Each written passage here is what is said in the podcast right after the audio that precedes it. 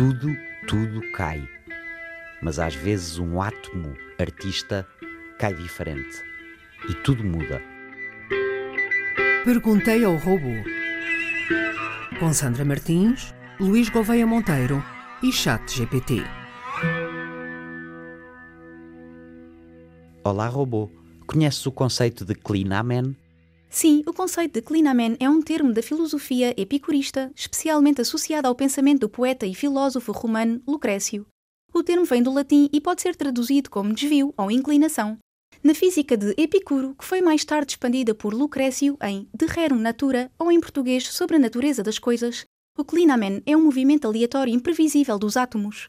De acordo com essa teoria, os átomos movem-se em linhas retas através do vazio, mas ocasionalmente, sem qualquer causa aparente ou previsível, eles desviam-se ligeiramente da sua trajetória. Este pequeno desvio é o Clinamen, que introduz um elemento de aleatoriedade no universo, que é fundamental para o conceito epicurista de livre-arbítrio. Sem essa aleatoriedade, tudo seria determinado pela cadeia de causas e efeitos, o que tornaria o livre-arbítrio impossível. Se bem entendo, então, as ideias centrais aqui são inclinação, imperfeição e acaso. Sim, esse desvio aleatório dos átomos também é crucial para a formação de agrupamentos incompostos de átomos. Sem ele, continuariam a mover-se indefinidamente em linhas retas, sem nunca colidir e formar novas estruturas. O Clinamen é uma resposta direta ao determinismo estrito de Demócrito e Leucipo, que afirmavam que o universo era completamente governado por leis rígidas de movimento e interação dos átomos. Na história da filosofia, é um dos primeiros conceitos a sugerir um universo onde o acaso desempenha um papel, antecipando algumas das ideias encontradas na física moderna, como a mecânica quântica, onde o indeterminismo e a aleatoriedade são aspectos fundamentais. É interessante essa ideia de que tudo cai e de vez em quando algo cai de uma maneira diferente na diagonal e essa pequena variação, esse assomo de criatividade é o suficiente para criar um mundo. Sim, a ideia do Clinamen é fascinante. Introduz um conceito de aleatoriedade e variação subtil no universo que, de outra forma, seria completamente determinista. Essa pequena variação na queda dos átomos tem implicações filosóficas profundas, especialmente no contexto da física epicurista.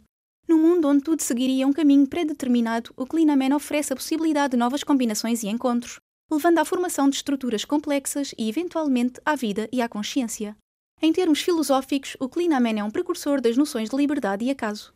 Ao permitir que os átomos desviem das suas trajetórias, Epicuro e Lucrécio estavam propondo um universo onde o acaso tem um papel, o que abre espaço para o conceito de livre-arbítrio. O conceito também tem sido uma fonte de inspiração em campos fora da filosofia, especialmente na arte e na literatura. A ideia de um desvio inesperado ou de um momento de criatividade aleatória é uma metáfora poderosa para o processo criativo e a natureza imprevisível da vida. Embora o conceito seja metafísico e não científico no sentido moderno, ele antecipa de certa forma a aleatoriedade e a imprevisibilidade encontradas na mecânica quântica, onde eventos em níveis subatômicos podem ocorrer de maneiras que não são totalmente previsíveis. Agora fizeste-me lembrar a teoria de Marcelo Gleiser, não sei se conheces, é um físico brasileiro que fala da imperfeição como a força criadora da natureza. Sim, Gleiser é conhecido por ideias sobre a importância da imperfeição na natureza e no universo. Explora conceitos que se alinham com a ideia de que a imperfeição ou a falta de simetria absoluta é uma força motriz fundamental para a criação e evolução do universo. Em física, a quebra de simetria é um conceito importante que descreve como, durante os primeiros momentos do Big Bang, o universo não se comportou de maneira perfeitamente simétrica. Essas pequenas variações ou imperfeições foram essenciais para a formação de estruturas no universo como galáxias, estrelas e planetas. No contexto biológico, Gleiser sugere que a imperfeição é crucial para a evolução da vida. Variações genéticas, que são, em essência, imperfeições no código genético, são a base da evolução e da diversidade de vida na Terra. Gleiser aborda estas questões também de um ponto de vista filosófico, questionando a busca humana por teorias perfeitas ou teorias de tudo. Ele argumentava que talvez nunca encontremos uma teoria perfeita que explique todos os aspectos do universo, pois o universo em si é intrinsecamente imperfeito. Por fim, Gleiser também explora as implicações culturais e espirituais de aceitar a imperfeição como uma característica fundamental do universo, argumentando que isso nos pode levar a uma maior aceitação das imperfeições em nós mesmos e no mundo ao nosso redor. Explica-me então o ponto central da teoria com um pouco mais de profundidade, por favor. Se bem me lembro, a ideia é que no início do universo se registou um ligeiro desequilíbrio entre a quantidade de matéria e a quantidade de antimatéria, o que permitiu a criação do universo, porque se ambas se apresentassem exatamente na mesma quantidade, ter-se-iam simplesmente anulado e nada teria acontecido. Sim, Luís, teoricamente no início do universo, logo após o Big Bang, havia quantidades iguais de matéria e antimatéria. Quando matéria e antimatéria entram em contacto, aniquilam-se mutuamente, libertando energia. Se houvesse perfeita simetria entre matéria e antimatéria no universo primitivo, elas ter-se-iam aniquilado completamente, deixando para trás apenas energia sem formação de estrelas, planetas ou galáxias. No entanto, observamos que o universo é composto quase inteiramente por matéria, com muito pouca antimatéria. Isso sugere que, por razões ainda não totalmente compreendidas, houve um ligeiro desequilíbrio ou assimetria nas quantidades de matéria e antimatéria. Esse desequilíbrio permitiu que uma pequena fração da matéria sobrevivesse à aniquilação, formando o universo material que vemos hoje. Assim, a existência do universo com galáxias, estrelas e planetas e, eventualmente, a vida depende dessa imperfeição inicial. Se o universo fosse perfeitamente simétrico, ele não teria a complexidade e a riqueza que observamos. A busca para entender por que houve mais matéria do que antimatéria é um dos mistérios na física de partículas e cosmologia. Experiências em aceleradores de partículas como o LHC estão a tentar desvendar esses mistérios. A ideia desafia a noção de um universo perfeitamente ordenado e previsível, sugerindo que o acaso e a imperfeição são aspectos intrínsecos da realidade. Não sei o suficiente para perceber se isso é boa ciência, mas parece-me que, mesmo que não seja, é muito bem caçado.